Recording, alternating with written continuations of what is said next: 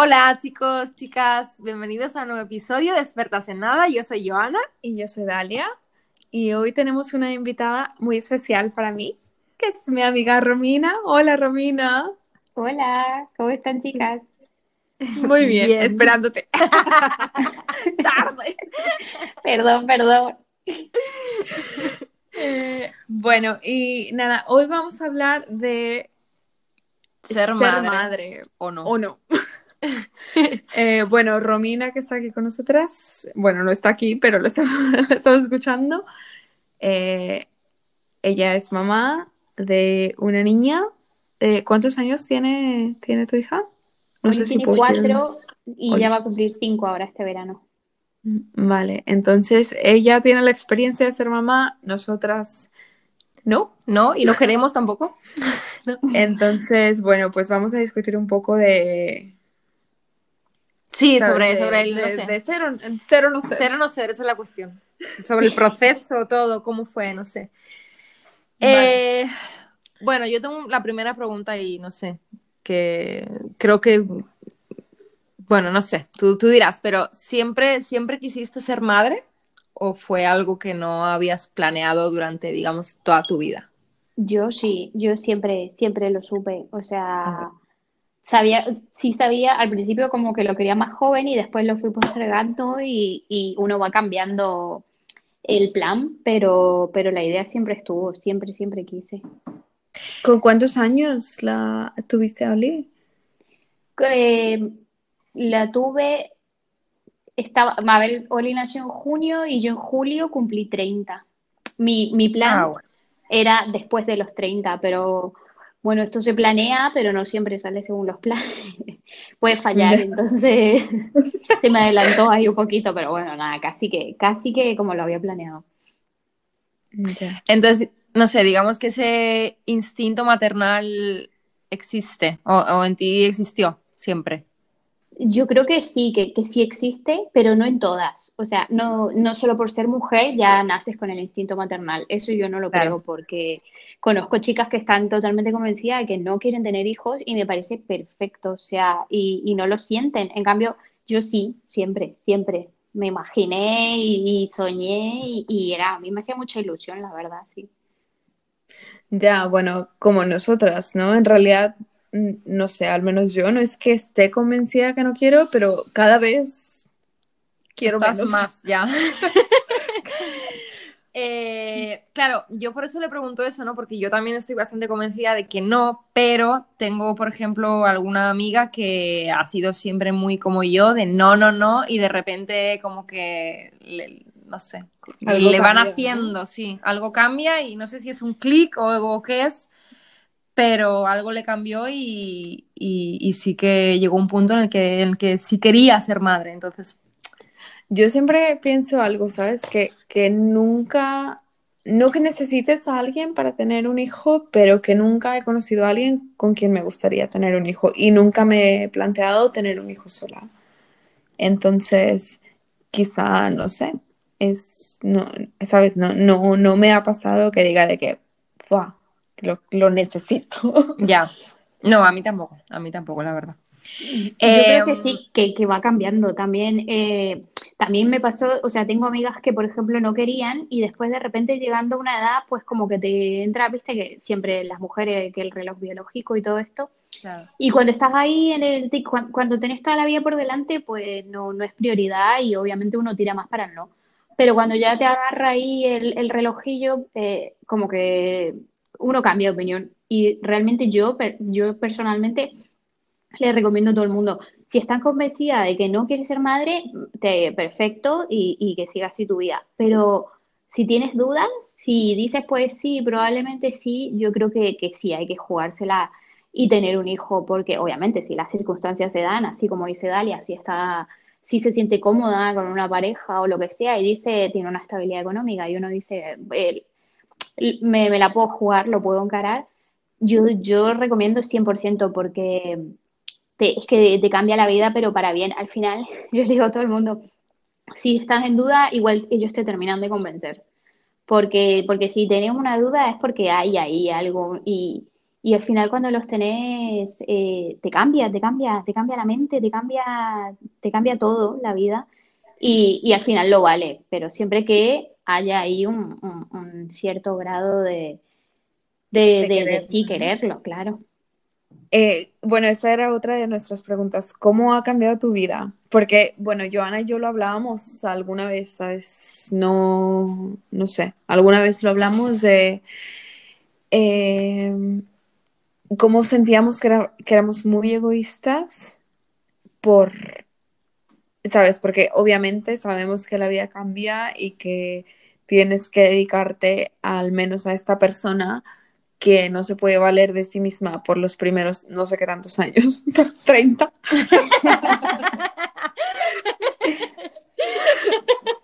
y que, que, en realidad te tienes que, o sea, no sé, sacrificar. te tienes que sacrificar. Sacrificar es la palabra, yo creo. Entonces nosotros lo veíamos como que no queríamos dejar, ¿sabes? Nuestra vida de, de salir de fiesta, de la, la, la. No, y, ya no eso, ya no eso, o sea, el, el, hecho de ya no pensar solamente en ti, sino pensar en otra claro, persona. Claro, que por ejemplo yo puedo tener hambre un domingo a las 11 y que digo, me espero hasta la una, ¿sabes? Sí. Porque quiero estar tumba en la cama y se acabó.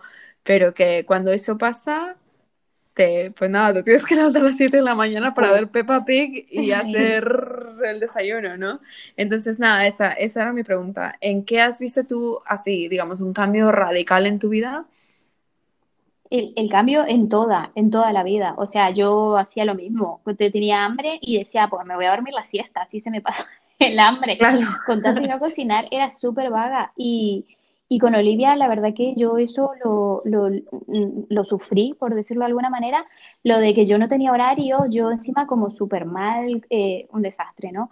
Y, y cuando tenía un, un, bebé que empieza a comer, pues hay que hervirle todas las verduritas, hay que pensar todos los días un puré distinto, porque claro, eh, hay que ir combinándole al pobre niño, o sea, que, que también él es feliz con cualquier cosa cuando empieza a comer, pero uno también se preocupa, ¿no? Como, ay, ayer comió zanahoria, hoy, y, y así. Y, y, eso en un principio lo sufrí un montón porque eh, yo decía, me tengo que levantar, sí o sí, tengo que hacer la comida, todas las cuatro comidas, hay que estar ahí. Y, pero al final, al final uno se acomoda, al final lo vale y, y nada, y, y tampoco nada dura para siempre, ¿eh? O sea, eh, eso fue en una época hasta, y yo te juro que pensaba, no veo el día que coma nuestra comida, eh, que cobra, que coma la, la sobra, ¿entendés? Tipo, que, que, lo que me quedó al mediodía se lo pueda comer a la noche, ¿entendés? Porque las verduritas cuando es bebé y todo eso es como, no, no, no sé, no sé, hay que tenerlo bien refrigerado y no sé qué, y no sé cuánto, pero, y fue una época, fue una época, y ya se pasó, y ahora mi hija come las sobras. come, cualquier cosa, aguanta un montón. De hecho, no sé. Eh, si, si se me hizo tarde para hacer la comida, le doy un pedazo de pan o una fruta o algo que tire. Que tire. Entonces tampoco lo veas así como que tienes que ser la madre perfecta, eh, que la comida tiene que estar a las 12 en punto, calentita en la mesa, porque no, porque no es la realidad, porque, y sobre todo la, las madres que trabajamos, yo trabajo y, y tengo horario y estoy cansada y, y un montón de cosas que, que, al final uno se va acomodando, ya te digo. Eh, son épocas, son épocas. La época del purecito de verdura yo lo sufrí porque, porque soy un desastre pero ya ahora... ¿Y por qué ya... no comes verduras? ¿Y por qué no, no como verduras? es que Romina es la peor, era de que... No, nada que sea verde. Ah, no, no, eh, cuéntale mi frase, por favor. Claro, Lo del pesto. no me gusta nada verde, solo los dólares. Claro. o sea, soy, soy lo peor, soy horrible, pero bueno, nada, ya. Mi hija sí come bien y, y ya te digo, o sea, tampoco es tanto sacrificio, no es que, te, que, que, que, tienes que pensar, ay, toda la vida voy a tener que poner la comida caliente a las 12 del mediodía, no. Eh, se hace grande y entiende y, y al final se pasa comiendo, qué sé yo, los gus gusanitos, no sé qué son, no sé, Joana los conocerá. Sí. Unas cositas de maíz que, que nada, que, se, que, que, que, tira, al final aguantan, obviamente sí se te retrasa la comida y eso, no es que lo alimento de gusanitos. pero, pero eso hace tiempo y qué sé yo, y, y sí, después cambios en la vida, todos los horarios, por ejemplo, eh, ya no existe lo de salir y volver a casa en cualquier estado, porque al otro día, a las 9 de la mañana, tienes que estar con una sonrisa, eh, preparándole el desayuno y, y, controlándole más o menos. La verdad que ahora mi hija es súper independiente y con cuatro años yo me levanto, le preparo el desayuno, ella desayuna y se queda mirando dibujos ahí solita y yo puedo volver a la cama un ratito más. Cuando son más chiquititos, sí, sí ya te tienes que quedar y controlarlo, claro. Pero, pero ya te digo, nada dura para siempre, todo va cambiando y sí, eh, hay momentos que son más con, más presión, digamos, pero hay otros que son más relajados, al final va, va cambiando. Ya. Y por ejemplo, ¿hay algo que eches de menos de tu vida sin hijos? No, no, porque yo no he dejado de hacer nada de lo que, de lo que hacía sin Olivia. O sea, por suerte, quizás también tengo la suerte, mi marido me ayuda un montón y, y, la cuida y se hace cargo de, un montón de cosas que por ahí los padres como que son un poco reacios, no sé, cómo a, bañarla, a llevarla, a acostarla para dormir, a cocinarle y todo eso, ¿no? Entonces yo sigo yendo al gimnasio, sigo saliendo con mis amigas porque eso también eh, eh, hay que... Necesitas, Sí, una tiene que tener, tener su tiempo porque además de ser mamá también sos mujer y, necesitas tus momentos. Entonces, la verdad es que yo no he hecho de menos nada. Sí es cierto que no lo hago con la frecuencia de antes, pero, pero sigo haciendo todo. Que por ahí yo un sábado digo, pues mira, yo me voy eh, de compras, se arreglan, chao, me escapo y desaparezco y, y es como nada, está, está bien, está súper bien así. Ya, bueno, esa era una de nuestras preguntas, ¿no? Claro, ¿qué, qué, qué rol tiene el padre, ¿no? En, en este caso. O sea, si... Porque obviamente hay, muchas veces que, que los hombres, sobre todo, no están presentes, ¿sabes? Que le dejan toda la carga. Todo el peso a, la mujer. A, ver, yo, yo entiendo, bueno, me, me imagino que, que, al principio cuando cuando es bebé necesita más de la madre, ¿no? Eso es, eh, eso es obvio, se le, se le da el pecho o no. Sí. Em, pero bueno, llega un punto yo creo que, que, es algo parejo, ¿no? Entonces, eh, claro, una de las preguntas era esa, ¿qué, qué, qué rol en, en, este caso tiene tu, tu pareja? En, en, mi caso, la verdad que es todo 50 y 50, siempre todo. Sí es cierto que por ahí hay que pedirlo, porque una, a veces una como puede, con todo, que, si trabajo, que si la casa, que la niña, que todo, y, inconscientemente uno se lo carga todo al hombro y el otro está ahí relajado porque se tuvo un día muy estresante y pues no, yo también tuve un día estresante, entonces sí hay que saber pedirlo y hay que saber hablarlo y, y, eso. Eh, si las cosas Recordarlo, están... Sí, porque se le olvida a veces. a él no se le olvida, pero, pero la verdad es que que, él está súper presente y eso siempre, es, eh, ya te digo, está súper hablado. Si yo cocino, implícitamente él pone los, los platos en la lavavajilla, o sea, él recoge la mesa y así. Eh, si él cocinó, yo hago eso, o sea, es como eh, hay que, hay que hacer acuerdos y eso. Y, y con Olivia siempre, él la verdad que no, no hay nada que, que, que no haga, o sea, no es como, ay, tú eres la madre, hazlo tú, no, nada. Ya, claro, si va tu amiga de visita una semana. pues sí, tú lo sabrás. Claro. Oye, ¿y qué, qué, mm, digamos, si tuvieras que poner cosas en, en, la balanza, qué es lo más difícil y a la vez lo más bonito que, que tiene ser, ser madre? Para mí, lo más difícil es organizarme, porque soy un desastre. Yo creo que hay gente más organizada que les parecería súper fácil, pero para mí el pensar que comer, el, el respetar los horarios, eh, eso a mí se me hace súper difícil. Y cuando tienes un niño, pues los horarios son importantes, las rutinas y todo esto. Y entonces, si trato de, mantenerlo, a veces, bueno, a veces eh, te digo que voy a conectarme a las 9 y me conecto a las 11 de la noche, pero, pero eso, eso es lo que yo más difícil, pero yo creo que es, es un problema mío, digamos, ¿no? De, de, organización, que lo dejo todo para lo último y todo. A mí eso es lo que más me cuesta porque yo entiendo y siempre he sido partidaria de que los chicos tienen que tener una rutina y horarios. Eso es imprescindible. Entonces, trato y lucho ahí, estoy en, en una lucha continua entre mi forma de ser y mi forma de pensar. y, y lo más bonito, lo más bonito es, es todo, porque son los abrazos, los besos, la, la, ah, lo que yo amo, por ejemplo, de, de, ahora con mi hija se puede hablar como en plan una conversación así de adultos, pero se inventa palabras y esas cosas, y esas cosas a mí me parecen súper graciosas. Y, y, y, eso, el cariño que te dan, o sea, la incondicionalidad que tienen, obviamente cuando son chiquitos, después cuando son grandes seguramente ni se acuerde de su madre.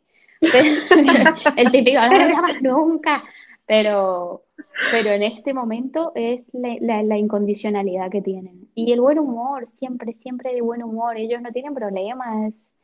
Es, es hermoso, la verdad. Llegas todo. Eh, que un día que te fue fatal en el trabajo, cansada y de todo.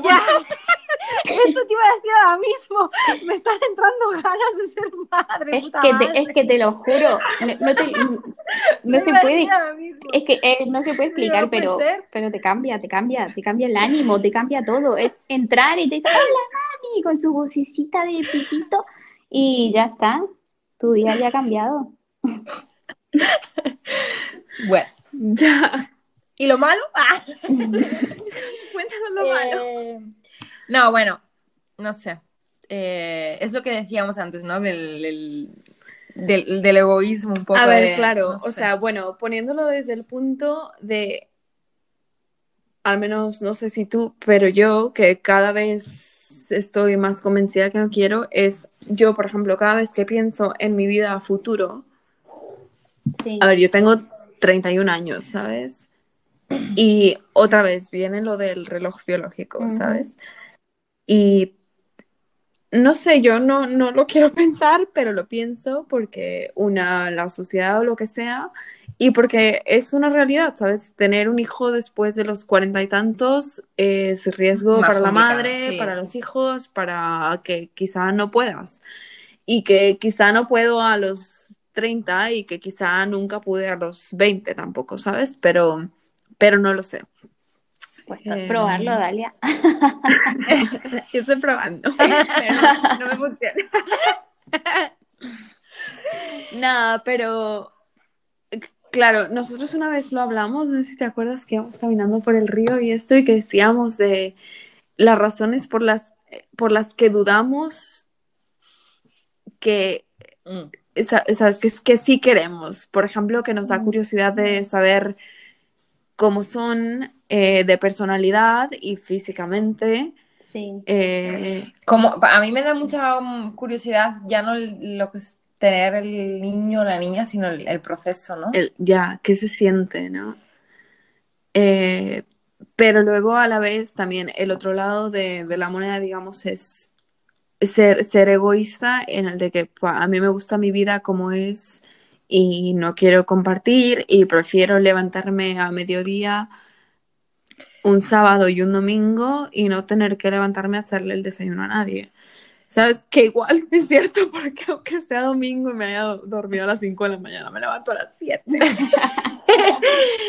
no, es la edad. Yo, yo por mi parte es, es el egoísmo de, de, de pensar en alguien más que no sea yo. Ya. Eh, yo por mi parte es eso. No, no, no, no quiero. Claro, pero es que yo creo que ustedes lo ven como que una tiene que forzar el pensamiento, ¿no? Como en plan, ah, me tengo que levantar porque le tengo que dar el desayuno, como que uno se lo tiene que forzar. Pero en realidad eh, te sale, te sale, te, sale de dentro. Sabes que se levanta y, y vos te levantás. O sea, es una cosa que, que, que, que ya está, que no lo puedes controlar, no no, lo tienes que forzar. Entonces, yo entiendo que desde, desde la idea, desde el pensamiento, uno cree que por ahí, sí, uno dice, soy más egoísta, yo no quiero cambiar mi vida, pero porque no conoces cómo podría cambiar tu vida, ese es el problema, ¿lo entiendes? yo, yo creo que está ahí, pero que si tienes la duda, ya te digo yo que te convencen. Es que, es que tanto, tanto amor, tanto ternura que te los quieres comer, no, de verdad.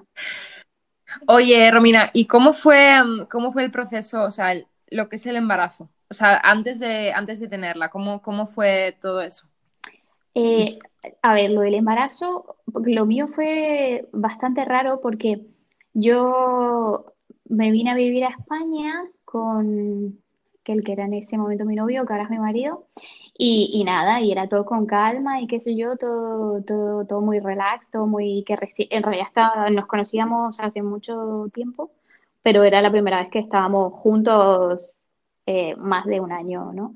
Y, y, nada, yendo una vez al ginecólogo, así como de, de, de rutina, me dijo la ginecóloga que, que, yo no iba a poder tener hijos naturalmente, que iba a tener que hacer todo un proceso, un tratamiento. Claro, lo de los ovarios poliquísticos. Sí, ovarios poliquísticos, pero como que... Sí, yo tengo también. Que, eran, que, que estaban en, como que si hay niveles, el mío era un nivel horrible, ¿no? Y yo, uf, me entró toda la depresión, el reloj me hacía tic-tac más que nunca. Eh, yo estaba convencida, yo sabía que quería tener un hijo y que quería que mi marido, o sea, que, que, que mi marido sea el padre de mis hijos. Entonces, yo lo hablé con él y le dije, mira, yo voy a dejar de tomar las pastillas porque la doctora esta me había dicho mínimo un mes sin, un mes, un año sin pastillas y si no queda, después empieza el tratamiento poco a poco, ¿no? Y yo estaba con un agobio porque ya te digo, mis planes de, un hijo a los 30 y todos los veía lejísimos. Encima yo decía, también pensaba, todo el, el dineral que eso requiere, yo la verdad que a mí me cayó súper mal y basta que te digan que no puedes algo para que lo quieras más. entonces, yo decía, es que no, no, no. Y yo dejé las pastillas porque dije, si después hay que buscar un montón de tiempo, lo empezamos con, con, tiempo. Y a los tres meses quedé embarazada. Y, y ahí otra vez, pues me, me, quería morir, me agarró todo el susto. ya habías cambiado de opinión, como, no, yo no lo quería ya, yo lo, yo lo quería dentro de cuatro años, como me dijo la doctora esta, o sea. pero, pero bueno, eh, en realidad, eh, pues sí, era lo que yo quería y ya está, llegó y llegó, llegó súper rápido. Y el embarazo, eh, ah, después fui a buscar a la, a la doctora, ¿eh? porque fue la primera vez que había Yo, yo dije, dije, me vas a tener que pasar una manutención porque esto es toda culpa. Resulta que desapareció la doctora, desapareció, cerró el consultorio, no la encontré nunca más. Y yo digo, esto no sé, esto parece de película, te lo juro. Volví eh, porque yo estaba furiosa porque que dije, me, me, contó cualquier cosa, pero nunca más la encontré y bueno, nada, ya está. Me quedé con mi hija. y el embarazo, el embarazo súper bien, súper bien. O sea, no, no, no, podía ir a mejor. No, todo, todo eh, de, me acuerdo que me acuerdo que una vez me contaste, me, tipo que hablamos y me, me, decías de que es que cada vez crece más que no, que no me puedo acostumbrar al, a qué tan lejos, qué tan lejos poner la silla de la claro. Ah, es que es, es, impresionante, me voy chocando con todo, te lo juro, la vas, tu cabeza está acostumbrada a como los ciegos, ¿no? Que lo tienes todo medido, sin medirlo siquiera, tu mente ya lo tiene, ¿no? pero de repente te llega una panza tan grande que vas por la vida como que tuvieses otro tamaño y ¡pa! le vas dando al bebé con todas las espinas, con todas las... Yo por lo menos, no, un desastre, pero bueno, salió bien a pesar de todo. Oye, ¿y qué hay de cierto en, en lo de la, eh, ¿cómo se dice? La depresión postparto. Eso yo creo que es súper cierto. Mira, yo, le puedes preguntar a Dalia, soy lo más frío que puede existir en este mundo. O sea, que te doy un abrazo, capaz que sí, porque es tu cumpleaños y te lo mereces, ¿no? Soy, soy horrible, soy horrible. Y después de tener a Olivia, estaba que, que, hasta yo me caía mal, o sea, estaba tan sensible. Veía películas que ya había visto mil veces, como por ejemplo esta, la de Grease, la de John Travolta. Lloraba, lloraba como que se me iba la vida. Te lo juro, yo, y, yo decía, ¿cómo voy a estar llorando por esta película que además ya la he visto, pero nunca me había caído tan mal eh, la, historia, no sé, y yo dije, obviamente, esto son las hormonas que me están acá traicionando, pero, pero bueno, pues, eh, es súper importante también el, el papel de, del que te acompañe, ya sea el padre y tu hijo o, tus propios padres o amigo o, quien sea que te esté apoyando en ese momento, eh, es súper importante porque estás, ya digo, todo sensible. Yo me imagino que la gente que es sensible por sí, pues lo tiene que pasar fatal. Claro. Porque no, no sos vos, no sos vos. definitivamente yo no me reconocía.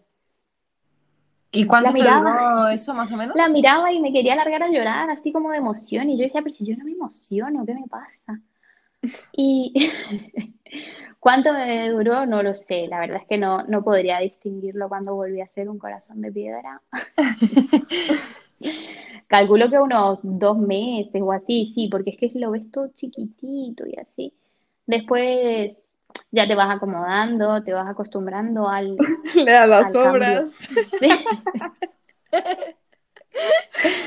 todavía, todavía en este momento eh, está genial porque no, yo además mi hija tomaba el pecho, no tenía ni que preparar biberones ni nada, tenía la comidita hecha, lista, siempre.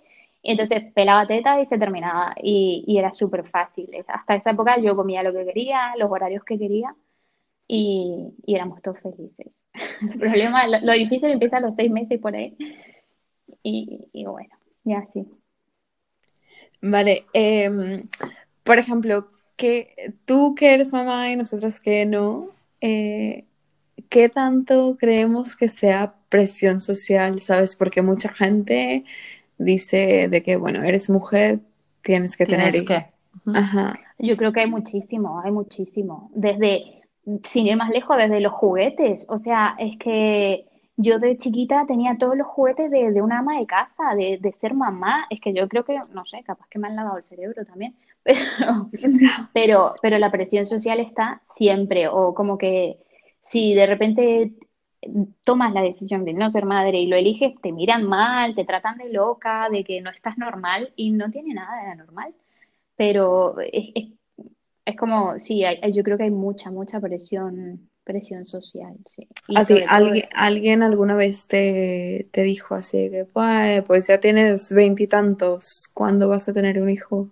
Bueno, mi madre, mi madre me volvía loca. Desde los 25, que no paraba de pedirme eh, una nieta y en esta época no tenía ni novio, no sé dónde quería que le saque un nieto, pero mi madre siempre, siempre, siempre como eh, así, siempre apurando, ¿no? Porque era como que ella ya quería ser abuela, pero bueno, a ver, vamos por cada uno con su tiempo, ¿no?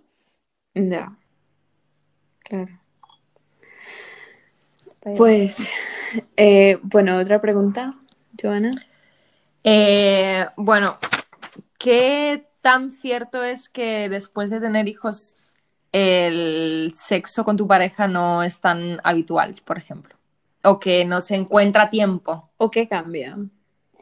Eh, sí, yo creo que eso sí es cierto. Eh, eso es cierto porque estás más cansado, porque antes, no sé, antes estabas cocinando, venía el otro, te apoyaba un poquito y terminabas la comida a la mierda y te ibas a hacer lo otro que era más importante, ¿no? En cambio, con, una nena acá de cuatro años no se puede, entonces, o sea, hay que esperar que ella se duerma, que ella esté con los abuelos, que esté en la casa de la tía, que siempre, eh, siempre, siempre, siempre, por lo menos eh, hay que esperar que se duerma, mínimo, o sea, no.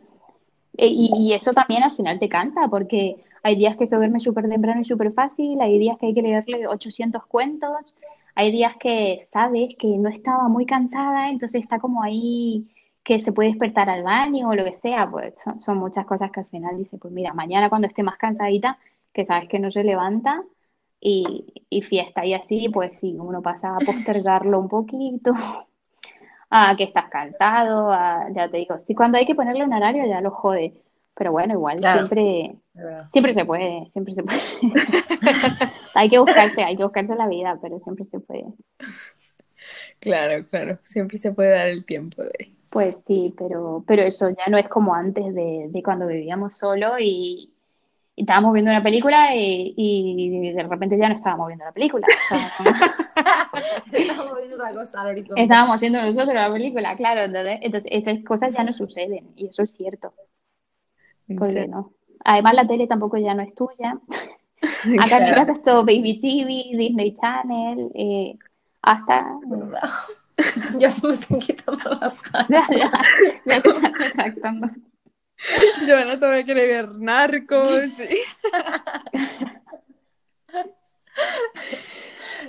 Y ser la prota de la película también. Bueno, una última pregunta de mi parte. ¿Lo volverías a hacer? Pues sí, de hecho ya estoy, ya estoy en el trámite otra vez. En proceso de... No, estoy, ya estoy de cuatro meses otra vez. Así que se viene el hermanito. Ah, ya sabía. Notición, notición. Al final sí. Bueno, enhorabuena, yo no sabía, así que enhorabuena. Muchas gracias. Pues, pues ya que. Eh, bueno, pues nada. No sé, ¿algo que quieras agregar, Romina?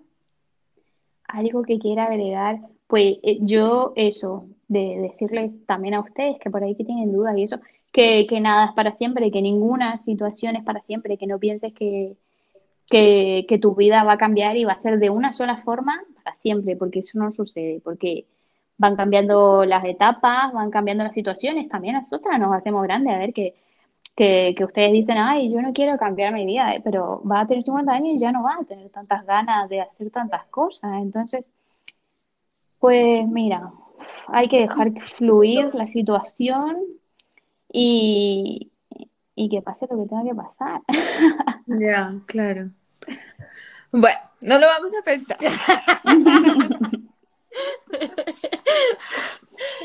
bueno, pues nada, eh, muchas gracias Romina gracias por, conectarte después. no, por tener el tiempo, ¿no? Porque sí. Claro, por esperar a que Oli se duerma y todo. y, nada, a mí me dejaste pensando, la verdad. Ah. Eh, bueno, pues nada.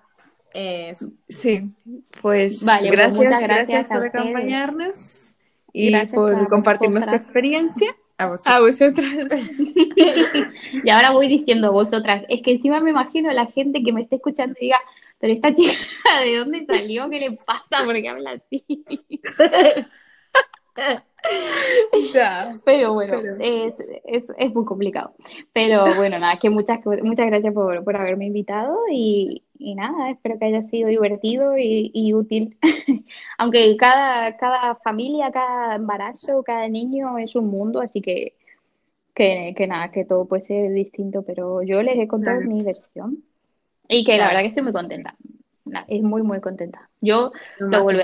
es que ahora ya no me imagino, ahora sí que ya no me imagino que mi vida cambie. Eso sí, ya que, que, que cambie algo, pues no. ya no se negocia.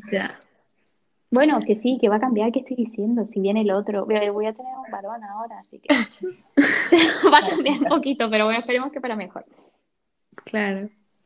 Bueno, pues nada, gracias otra vez. Y estamos en contacto y nos cuentas qué tal. Vale. Chao. Besito. Chao, chao. Bye.